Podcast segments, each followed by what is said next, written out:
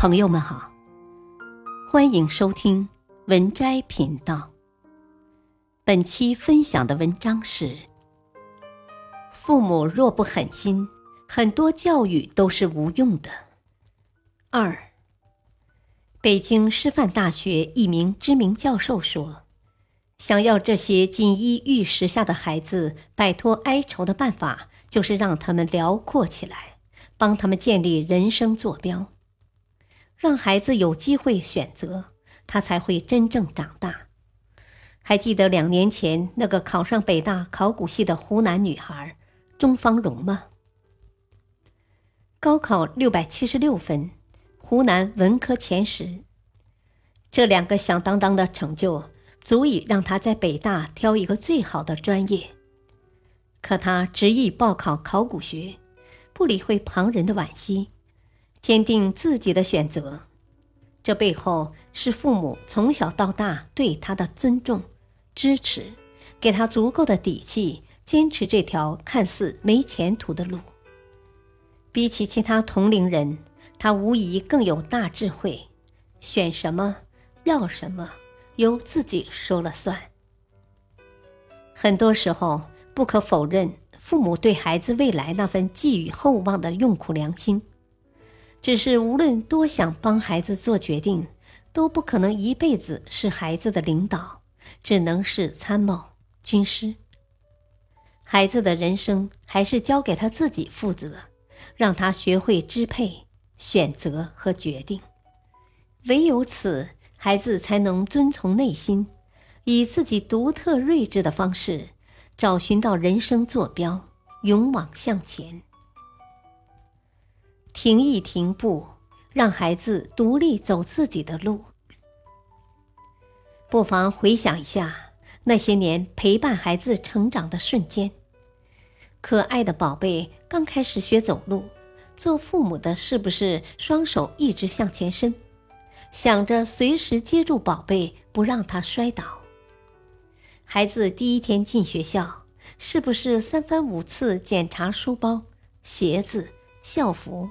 确保不出任何差错。等他再大一点，提出要自己上学，父母是不是嘴里说同意，结果还是悄悄躲在后面跟着一路？孩子一天天长大，和父母的距离渐渐拉开，这本是自然规律，也是必然的阶段。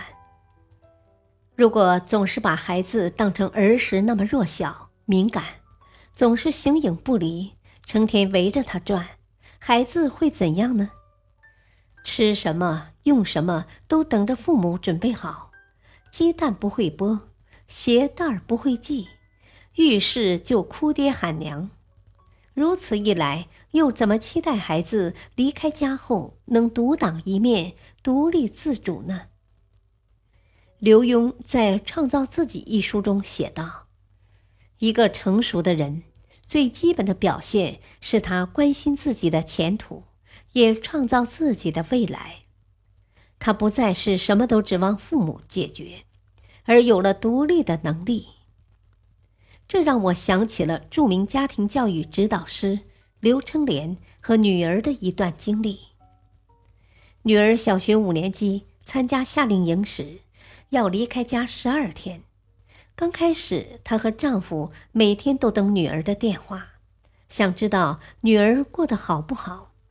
可到了第三天，女儿说自己每天事情很多，排队等着打电话的人也很多，就不天天打电话了。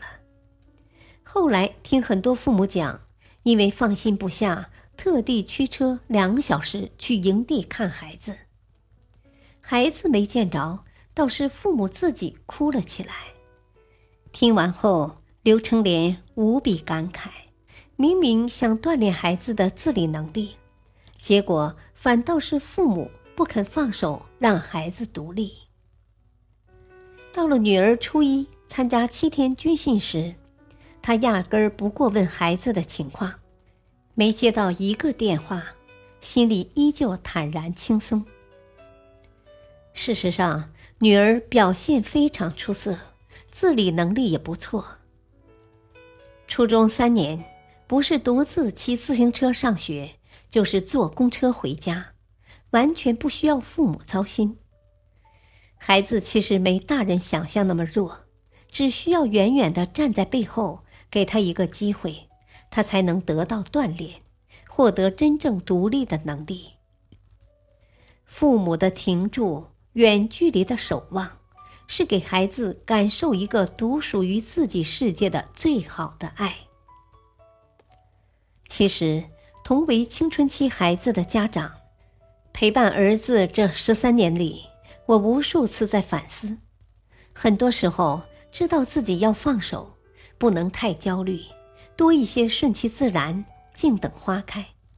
可一看到孩子和自己意见不同，成绩下滑，极有可能上不了好的学校，就忍不住和他杠起来，结局往往是更加糟糕的两败俱伤。唯一的有用的做法。还是得常常调整自己，把自己放低一点，学会平等看待孩子。他已经不再是那个整天屁颠屁颠跟在父母屁股后面的小宝宝，而且是羽翼日渐丰满，随时会离开，迈向新旅程的小大人。小时候，父母可以给他的是强烈、炙热、亲密的爱。他长大了，能做的就是狠心、得体的退出，再不舍也只能默默目送。这一份放手早已命中注定，唯有带着祝福，看着他的背影渐行渐远，才能许诺他一个真正美好、自由的未来。学会分离，是为人父母者最深沉的爱。与父母共勉。本篇文章选自微信公众号“洞见”，感谢收听，再会。